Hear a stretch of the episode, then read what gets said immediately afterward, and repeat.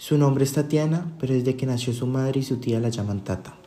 Tata en estos momentos tiene 10 años y le encanta el color amarillo y los elefantes. Aproximadamente hace un mes se vino a vivir a la ciudad de Neiva debido a que su mamá le salió un trabajo allá. Toda la familia se vino y con ello me refiero a Luz, quien es la mamá, su tía Aura, quien es una mujer de avanzada edad y siempre ha vivido con ellas, y Rodrigo, que es el hermano mayor y tiene 14 años. Para Luz, el cambio de trabajo ha implicado muchos retos, ya que no solo es vivir en otra ciudad, sino de conseguir colegio para sus hijos. Tal vez para Rodrigo sea más fácil que para Tata, y ustedes se preguntarán por qué.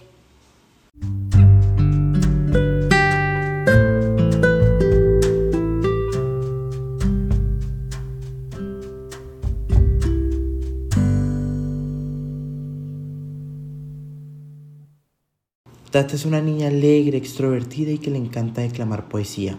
Es muy amorosa con su familia, en especial con su tía Aura. Sin embargo, a sus tres años de edad fue diagnosticada de hemiplegia, que es la parálisis total o parcial de un lado del cuerpo. En el caso de Tata, tanto la pierna como su brazo izquierdo se fueron afectados. La hemiplegia puede ser congénita o adquirida. Ahora bien, para su caso, los médicos determinaron que era congénita, sino que tardó algún tiempo en aparecer. Su mamá después de aquel diagnóstico ha vivido en función de su hija, pues no solo son ahora los cambios, sino desde hace años, como mudarse a hogar, puesto que vivían en una casa de dos plantas y para la seguridad de la niña era mejor estar en una cosa de un solo piso.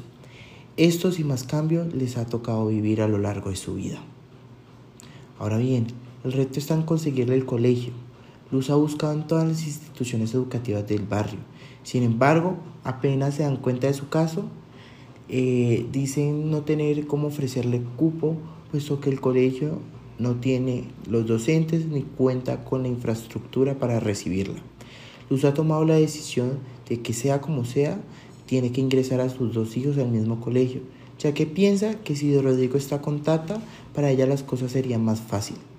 Muchos vecinos les recomiendan inscribirlo en un colegio privado, pero estos son muy costosos, así que tenía que ser un colegio oficial, pues es el que mejor se acomoda para una familia de clase media como lo son ellos. Luego de tantas búsquedas, por fin encontró un colegio, aunque este queda una hora de su hogar, pero era la única opción que tenían. Ya no había tiempo. El colegio se llama Institución Educativa Jorge Antonio Chávez y esa vez que fue Luz la recibió una amable señora quien era la coordinadora académica. Ella le contó todo el caso y le dijo que además su hija era muy inteligente, que en el pueblo que vivían se hacía el esfuerzo de llevarla siempre al colegio. La coordinadora con suavidad le dijo que su hija tenía el cupo y que el colegio haría lo posible para que Tata recibiera una educación de calidad. Ya llegó el primer día de clase y como era de costumbre, tanto Luz y Aura los acompañaban a la puerta. En la puerta se encontraba la coordinadora quien acompañó a Tata a su salón. La niña entraba a tercer grado. En la puerta del salón se encontraba la profe Justina recibiendo a los niños y con serenidad y gran cariño saludó a Tata y le invitó a pasar. Pero aquí venía una de las primeras dificultades, pues los pupitres eran muy incómodos para ella y también dificultaban que se sentara. Al ver esto, la maestra no le quedó remedio de que la niña se sentara como pudiera. A la hora del descanso, todos los niños salieron corriendo a la cancha y zona verde, pero Tata se levantó y se quedó de pie, pues era muy dificultoso bajar para la cancha, ya que había que bajar algunos niveles y las escaleras no contaban con barandas. Justina, mientras tanto, observaba con atención. Así pasaron semanas y la situación era la misma. A Tata no se le veía muy feliz cuando estaba en el cole, aunque en su casa siempre contaba lo maravilloso que fue la clase de la maestra y lo que aprendió pero era la misma niña solitaria. Mientras tanto, a Justina le preocupaba mucho esta situación, pues veía que Tanta no disfrutaba del colegio, a pesar de que siempre participara, de modo que decidió hablar con, las coordinadoras y exponerles el caso. Sin embargo, su respuesta fue no hay presupuesto y el adecuamiento de la infraestructura del colegio era algo que le corresponde a la Secretaría de Educación. Justina solo escuchó.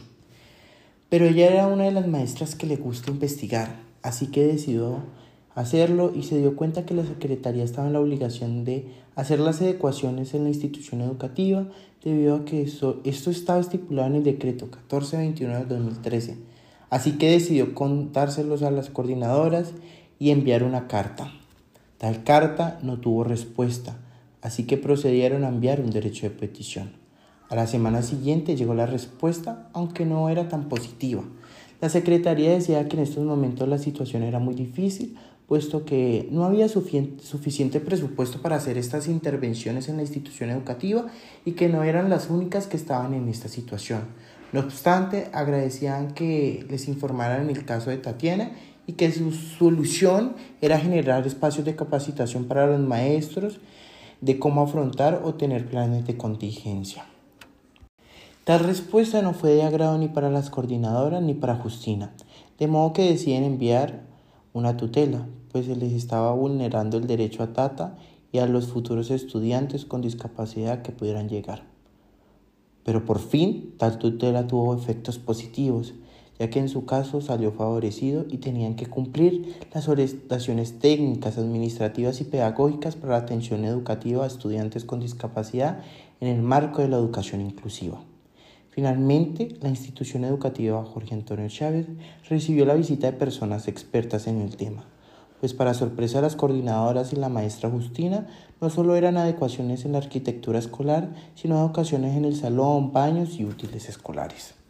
Las adecuaciones fueron barandas en las paredes para aquellos estudiantes que empleen muletas o bastones, pupitres o mesas de trabajo con ajustes razonables, eh, a los estudiantes que empleen de silla de ruedas, mesas de altura variable para que puedan trabajar con comodidad en el aula, pasillos y corredores más amplios, sin obstáculos.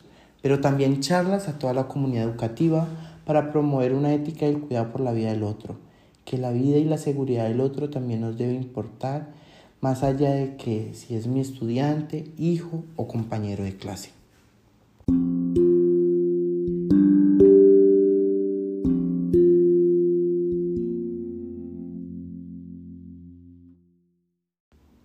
Para finalizar, me gustaría leer un poema de Gabriela Brimer que dice, entre pidiendo salí pidiendo, ¿qué pedía yo? ¿Acaso pedía un rayo de sol? ¿Acaso pedía un rayo de luna? ¿Acaso pedía rayo de amor? Entre pidiendo salí pidiendo, más que pedía yo. Pedía la vida no vivida, pedía el amor no soñado, pedía la rosa que no existe, pedía la escritura no escrita, pedía el juego no jugado. Y sí, solo tal vez, Tata pedía educación inclusiva de calidad.